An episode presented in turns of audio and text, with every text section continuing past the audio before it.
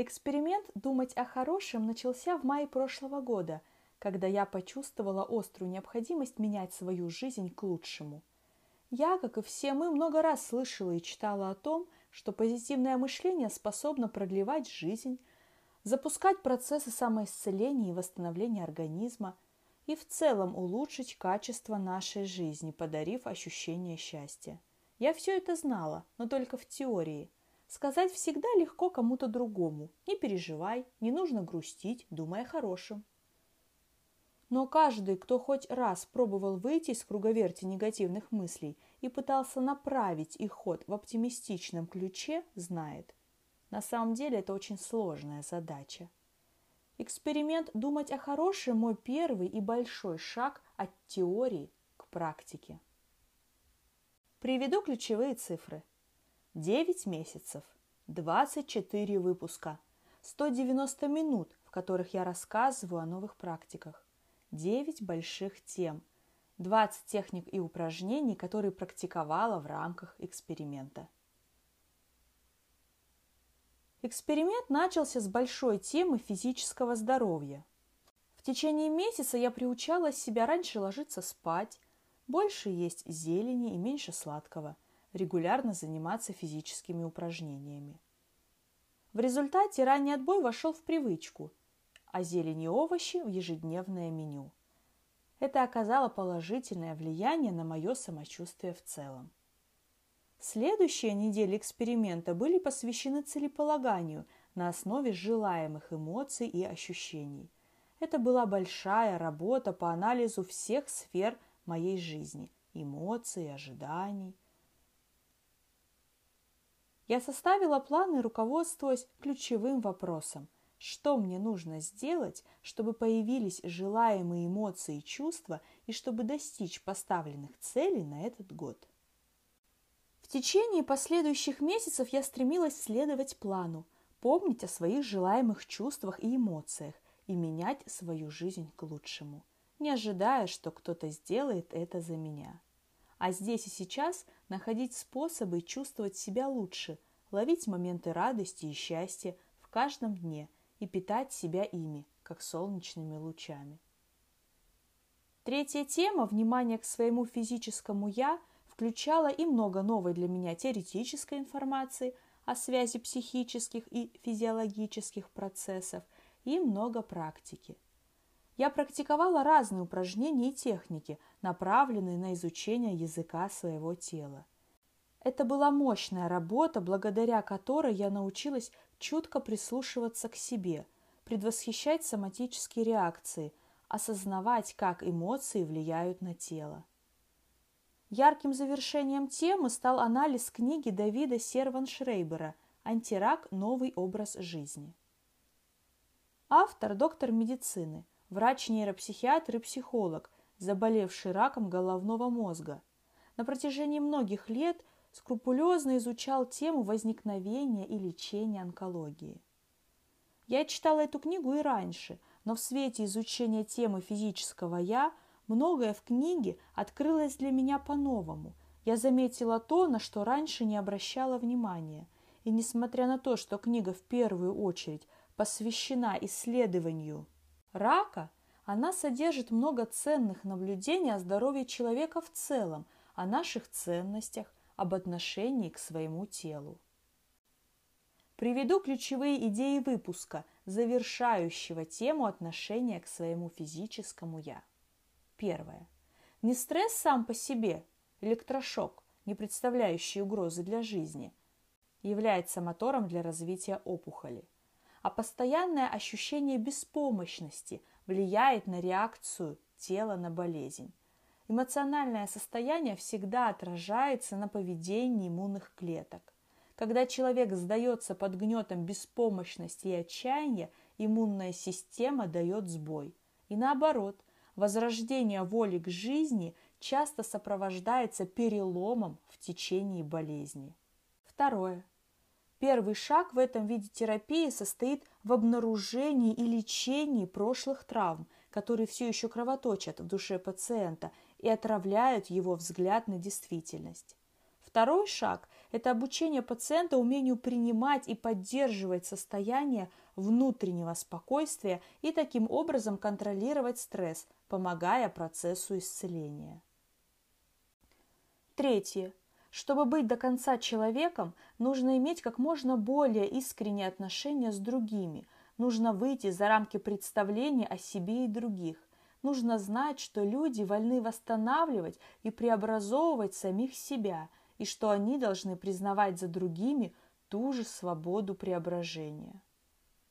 Следующие три выпуска были посвящены практике релаксации. Я исследовала ключевые аспекты релаксации – внимание и дыхание.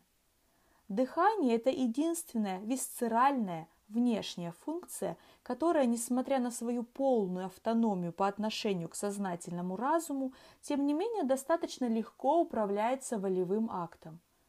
Центр, контролирующий дыхание, расположенный в основании мозга, чувствителен к определенным молекулам, нейропептидам, которыми постоянно обмениваются области мозга, вовлеченные в эмоциональную реактивность организма и органы тела, включая иммунную систему. Внимание к дыханию приближает человека к пульсации жизненных процессов внутри организма и связывает их с работой сознания. Я училась успокаиваться и расслабляться, устанавливать связь с внутренней силой. Это были потрясающие практики, которые вошли в мою повседневную жизнь.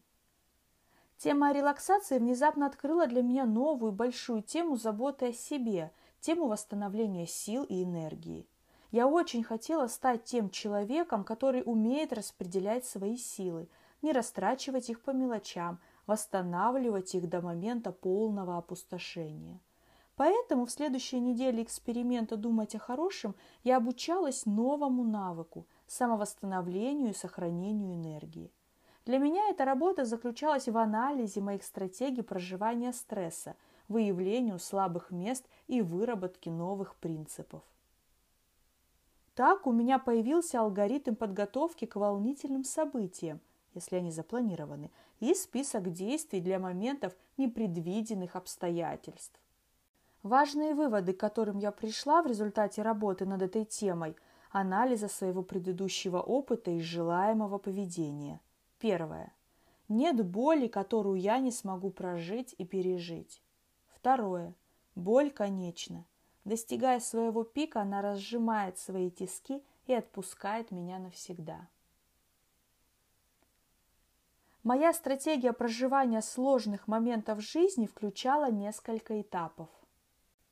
Проживание всей глубины эмоций, освобождение от боли, восстановление.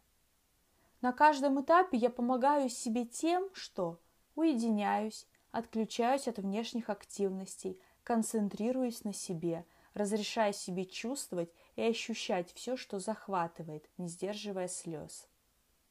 Забочусь о своем сне и питании. Позволяю себе почувствовать связь с природой. Читаю, смотрю и слушаю то, что меня вдохновляет. Можно ли считать эти пункты списком способов восстановления сил?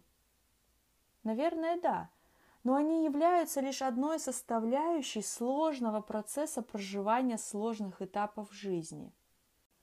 Каждый из указанных способов сам по себе не несет целительной силы. Мы исцеляемся и восстанавливаемся, следуя своей природе, своей сути. Мы исцеляемся и восстанавливаемся, когда позволяем энергии жизни свободно течь через нас. Следующая большая тема – это исследование внутренних черных дыр, поглощающих энергию, в рамках которой я работала над своим отношением к гаджетам и изучала свою жизнь на наличие цифровой зависимости. Сожаление о том, что могло быть – это тема откровения. Она далась мне, наверное, сложнее всего – Приведу ключевые принципы, на которых строилась практическая работа. Первое. Настоящее горе позволяет нам одновременно почувствовать сожаление, грусть, зависть или злость. Часто люди путают это с жалостью к себе или пассивным признанием поражения. Но это нечто совершенно противоположное. Нет ничего более героического, чем встретить реальность лицом к лицу. Проживание горя заключается не в том, чтобы кого-то обвинять, а в признании трагической природы события. Второе. Грусть – эмоция выхода. Оплакав свои фантазии и идеализации, мы позволяем им отмереть, как бабочка, которая сбрасывает свой кокон. Грусть – лучшее лекарство от боли. Это мощный сакральный процесс, который в конце концов приносит истинное освобождение. Я долго не решалась приступить к этому упражнению, оплакиваем то, что могло бы быть. Все искала подходящий момент. Но эксперимент на то эксперимент, чтобы делать то, на что я навряд ли бы решилась в обычной жизни. Мои усилия окупились сторицей. Это упражнение оказалось для меня откровением, познакомившим меня с самой собой. Произошло исцеление от того тягучего сожаления – я увидела себя в тех малоприятных ситуациях прошлого другими глазами. Я увидела свою силу. Оглядываясь назад, я искренне поражаюсь тому объему психологической работы, который мне удалось проделать в рамках эксперимента за эти 9 месяцев. Начиная эксперимент, я и не думала, что он обретет такую глубину. Безусловно, этот проект очень сильно влияет на мою жизнь, делая ее осмысленнее и счастливее. Спасибо за то, что были со мной. Надеюсь, выпуски подкаста были интересны и полезны для вас.